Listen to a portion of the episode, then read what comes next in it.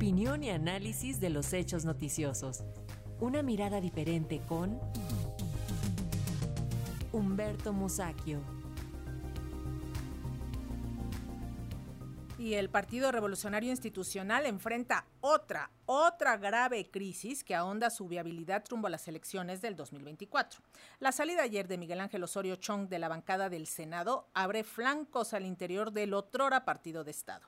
Y ya tenemos en la plataforma digital al periodista Humberto Musacchio, quien nos da su comentario. Bienvenido, Humberto, te escuchamos. Gracias, Lénica. Efectivamente, quitaron a Miguel, Miguel Ángel Osorio, Osorio Chong de la coordinación de los senadores del PRI, pese a que contó con el apoyo de, pues yo diría que personajes influyentes como Erubiel Ávila, Claudia Ruiz Macié o Nubia Mayorga. A la coordinación llega ahora Miguel Añorbe, el guerrerense eh, Miguel Añorbe, quien junto con Mario Zamora encabezó el descabezamiento eh, que sacó a Osorio Chong. Detrás de ese golpe, pues lo dice todo mundo, supongo que es verdad, estuvo Alejandro Moreno Cárdenas, alias Alito, así es, ese es su remoquete, su, su alias, su apodo, Alito. Le negaron apoyo a Osorio Chong, como era de esperarse, Silvana, la hija de Manlio Fabio Beltrones, quien dice que tenía cuentas pendientes, quien se dice, no lo dice él, que tenía cuentas pendientes eh, precisamente con Osorio Chong. Tampoco apoyaron a Osorio eh, Beatriz Paredes ni Carlos Ramírez Marín, quien ahora quedó como vicecoordinador de la fracción priista.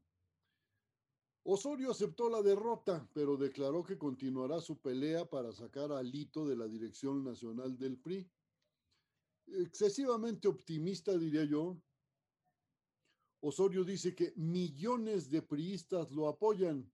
Bueno, eso de millones, a ver quién se lo cree porque si así fuera, pues hace rato que hubiera defenestrado al campechano y al, presidente de la República, pero lo cierto pues, es que eso no tiene asidero en la realidad.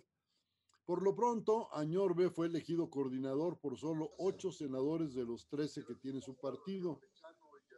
Y cabe decir aquí que los senadores del PRI representan apenas el 10% del total de esa Cámara, del total de escaños recuerdan ustedes cuando todos eran del PRI? No, no, qué cosas.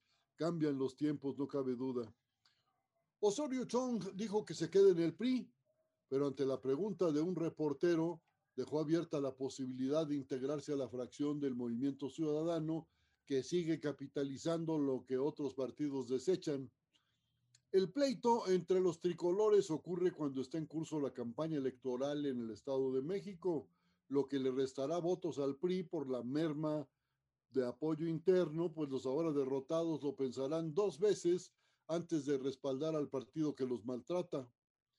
Lo cierto es que el PRI ha sufrido una nueva decisión y ya se sabe que toda fractura duele y cuesta. En el plano nacional, con la mirada puesta en la elección presidencial del año próximo, se reducen las posibilidades de un resurgimiento del PRI. Y si la oposición PAN, PRI y PRD presenta un candidato de unidad, pues seguramente no será de los tricolores.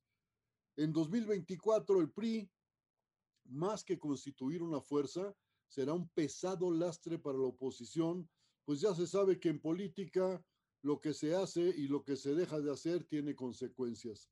Por lo pronto, Alito sigue mangoneando o, o perdón, dirigiendo el PRI pero ese partido ha echado las primeras paletadas de tierra sobre su insepulto cadáver. Lo comprobaremos en las elecciones del año próximo. Y va mi espada en prenda.